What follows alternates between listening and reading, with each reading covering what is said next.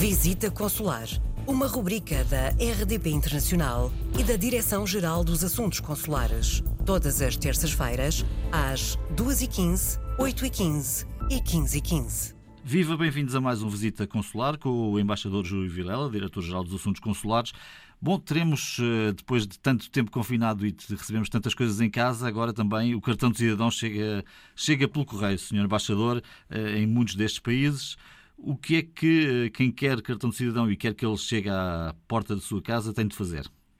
Efetivamente, aquilo que hoje em dia já é uma realidade em Portugal, aliás começou o ano passado com um projeto piloto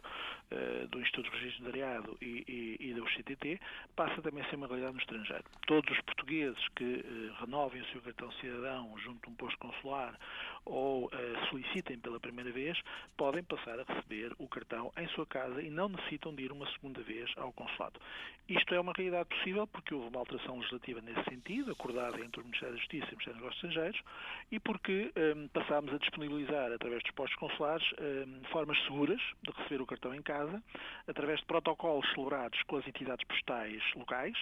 e assim uh, é com gosto que podemos dizer hoje, pouco tempo depois desta medida ter tido o seu, o seu início, que uh, do Brasil à Suíça, isto é, passando por outros países e por ordem alfabética do Canadá, Dinamarca, até aos Emirados Árabes, em Moçambique, na Noruega, em Espanha, no Reino Unido, em, em, nos Estados Unidos da América, em França, enfim, eh, nesta multiplicidade de países que se vem alargando pouco a pouco, todos os portugueses que pedem o cartão cidadão já o podem receber em casa. Uh, portanto, se pediu a emissão de um cartão cidadão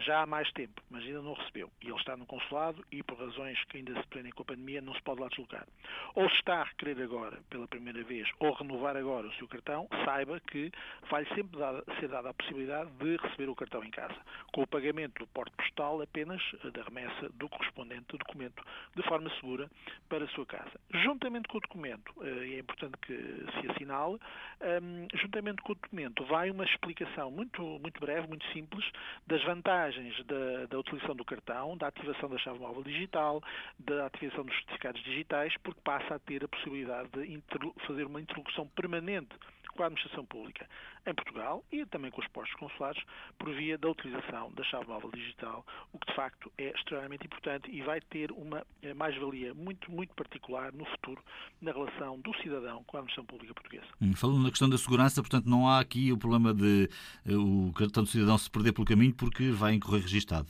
não há perigo. Por um lado, vem correio seguro e restado, e por outro lado, se porventura não for bem sucedida a entrega, eh, ele é devolvido ao posto consular e então aí sim, tal como aqui acontece em Portugal, eh, a pessoa terá que deslocar-se ao consulado para levantar.